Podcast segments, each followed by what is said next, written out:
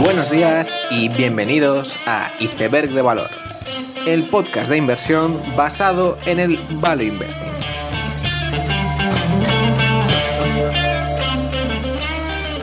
Bienvenidos los seguidores de Peter Lynch, bienvenidos a Iceberg de Valor. En estas dos semanas de final de octubre y principio de noviembre, los resultados de empresas han continuado en un mercado convulso donde los datos macroeconómicos tampoco están siendo los mejores. La inflación en Italia creció un 4% en octubre, una aceleración notable desde el 1,4% de septiembre y se colocaba en un 12,8% año a año. En Francia subía un 0,5% mes a mes, superando ampliamente las expectativas y más de lo mismo en Alemania con un 1% mensual. En Europa el dato positivo era España con un crecimiento de solo un 0,1%. Cada vez son más claros los signos de que combatir la inflación va a ser una batalla más difícil de la esperada originalmente. Y parece que esto mismo opina la Reserva Federal, que en su reunión de esta semana anunciaba una subida de tipos de 75 puntos básicos, que era la cifra esperada y lejos de la temida subida de 100 puntos. No obstante, lo que ha causado más desconcierto fueron las palabras de Jay Powell, donde asumía que el aterrizaje suave de la economía cada vez será más difícil, a la vez que la fase final de la subida de tipos va a ser más elevada de la esperada hace unos tiempos. Jay Powell se juega su legado, sabiendo que ya cometió el error de no subir tipos antes y prefiere causar una recesión a que la inflación se quede instalada en la economía, algo que tendría peores consecuencias a largo plazo. En cuanto al desempleo, la cifra de septiembre en Europa quedaba en un 6,6% frente al 6,7% del mes anterior, marcándose una bajada más y con Grecia como país con mejores cifras en este apartado.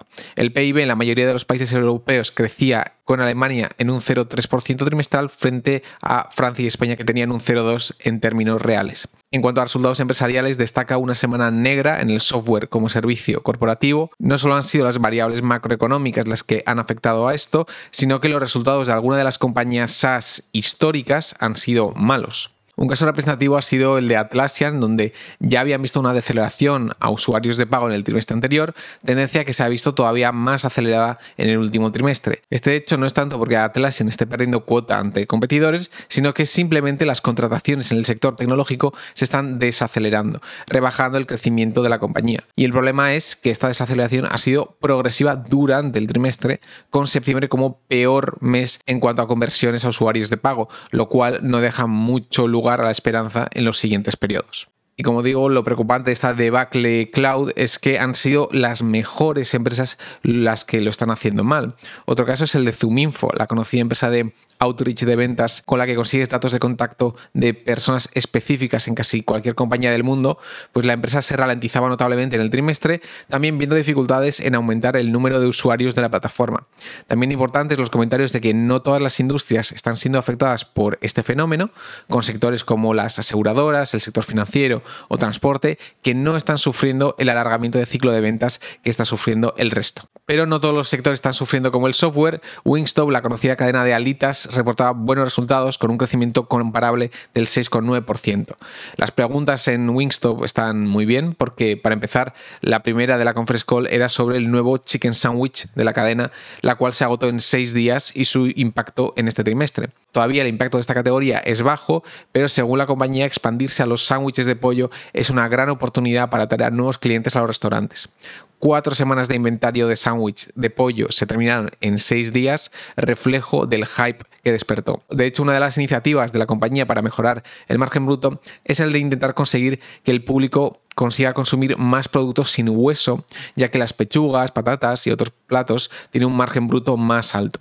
Aún así, en Wingstop el indicador más importante sigue siendo el mix de 62% de ventas online en un entorno de reapertura, lo cual no significa exactamente que todos los pedidos sean delivery, pero sí que significa que los pedidos empiezan en la aplicación, lo cual tiene muchas ventajas. Para empezar, hay un ahorro en costes de personal al ser los pedidos más eficientes, mejora además los datos que tiene la compañía de sus clientes y la capacidad de fidelización, además de que habilita todo tipo de innovaciones futuras que la compañía quisiera hacer a través de la aplicación. Otra compañía que se escapa de un entorno macroeconómico difícil es Eaton, la empresa de componentes eléctricos americana. Aunque ya se teme una recesión en Estados Unidos, muchos grandes proyectos de fabricación también se han anunciado durante el trimestre en el país, como las fábricas de semiconductores y coches eléctricos, además de la red de puntos de carga para vehículos eléctricos que se está construyendo e incentivando a través del gobierno. Esto es un viento de cola para Eaton, donde proveen desde componentes que van en coches eléctricos hasta transformadores que sirven para actualizar la red eléctrica para soportar la mayor capacidad que necesitará esta para alimentar el nuevo sistema eléctrico. El caballo de batalla de Eaton en los últimos trimestres había sido la inflación y los desfases para pasar las subidas de precios a los clientes finales, que ahora que las materias primas parece que se estabilizan, empiezan a poder conseguir. Y esta inflación también lo que consigue es inflar la cartera de pedidos, que en segmentos como la transmisión americana ya es un 75% superior a la existente en el año pasado. Todo esto ocurre sin que todavía los dólares del programa de infraestructura estadounidense hayan empezado a fluir en el sistema, ni las ayudas a la reducción de la inflación, que tiene un foco especial en la electrificación. Estos eventos de cola también los podíamos ver en Adtech, el distribuidor y productor de componentes eléctricos sueco, que tenía un crecimiento orgánico del 19%, donde la electrificación, las soluciones de baterías y la automatización han sido los principales vientos de cola.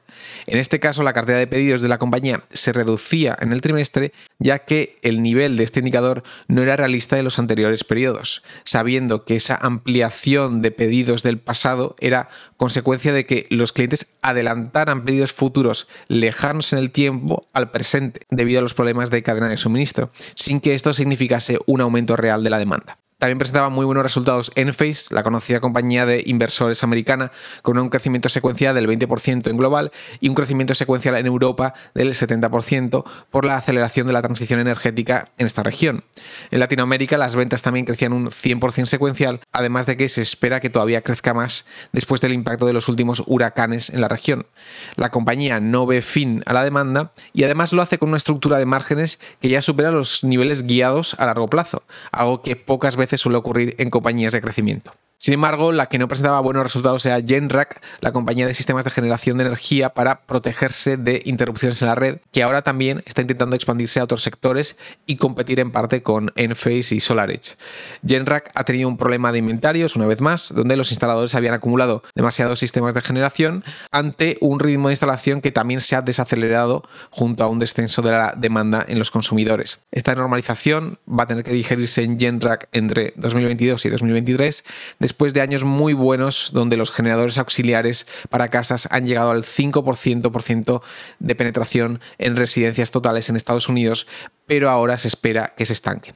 Pasando al lujo, esta semana presentaba Moncler, la conocida compañía italiana de cazadoras de lujo, que rompía un poco la tendencia de este sector con un crecimiento peor del esperado en el trimestre. El crecimiento en divisa constante era del 12% para todo el grupo, donde de hecho Stone Island, la adquisición del año pasado, ha crecido solo un 8% en divisa constante.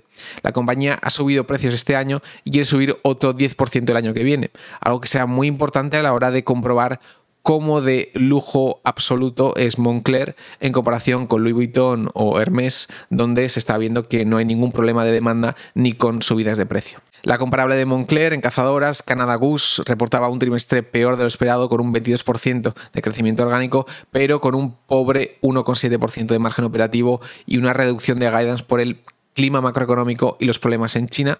La compañía va a intentar, igual que Moncler, transicionar de ser una marca de solo cazadoras a otras prendas, aunque en el corto plazo un entorno enrarecido en China está causando muchos estragos. Finalmente, problemas en el sector de las casas prefabricadas, donde presentaban resultados tanto Capco como Skyline Champion, donde en ambos casos la cuenta de resultados actual era muy buena, pero había un descenso notable en la cartera de pedidos. En Skyline Champion las ventas crecían un 54% y el EBITDA un 170%, mientras que Capco crecía un 61% en ventas y el beneficio operativo un 104%. Sin embargo, la cartera de pedidos en ambos casos decrecía un 30 o un 40% secuencial, provocando grandes dudas entre los inversores. Al parecer se trata de un caso más de depuración de inventarios donde los concesionarios de casas prefabricadas tenían un inventario previo demasiado elevado, el cual siempre está financiado el conocido como floor plan, cuyos costes han despegado por la subida de tipos de interés. Por esto los concesionarios están limitando mucho el inventario de sus tiendas, lo que ha provocado esta bajada tan agresiva en el backlog de los productores. Sin embargo, lo interesante es que la demanda por casas prefabricadas sigue resiliente en un entorno de hipotecas cada vez más altas, donde mucha gente se va a plantear comprar una casa más barata y bajar los pagos mensuales de su hipoteca. En este contexto va a ser muy interesante cómo evolucionan las ventas de casas prefabricadas frente a la construcción de casa nueva en Estados Unidos. Y con esta última noticia pasamos al tema del episodio llamado promiscuidad inversora. Esta semana Paul Enright, uno de los portfolio managers históricos de Viking, tuiteaba que hace un año estaba seguro de que estábamos entrando en un cambio de régimen que duraría por un tiempo y que ahora piensa que estamos en un nuevo régimen donde la mayoría de las personas, el incluido, tiene que aprender nuevas compañías para intentar hacerlo mejor que la media durante los siguientes años. Esta frase muestra la importancia de la flexibilidad y la ausencia de dogmas en la inversión si tu objetivo es sobrevivir y hacerlo bien a largo plazo. No hay duda de que ciertas personas tienen un cerebro que funciona mejor para pensar de una determinada forma y de ahí que conceptos como el eje cenizo-iluso tengan sentido. No obstante, la flexibilidad es clave en la inversión. Y es clave por lo difícil que es serlo, especialmente si te has labrado tu fama y tu patrimonio invirtiendo de una determinada forma. Va a ser poco probable que después de ser punta de lanza en un estilo, decidas pivotar y convertirte en pez pequeño de otro estilo más aún cuando realmente no sabes a ciencia cierta si este cambio va a ser el correcto. Es por ello que nos llegan siempre a nosotros grandes inversores con unas buenas etapas iniciales que habitualmente mantienen su estilo de inversión mientras que los retornos van deteriorándose a través del tiempo. Pasó así con los inversores value más clásicos y probablemente acabe pasando con los inversores más growth de esta época reciente.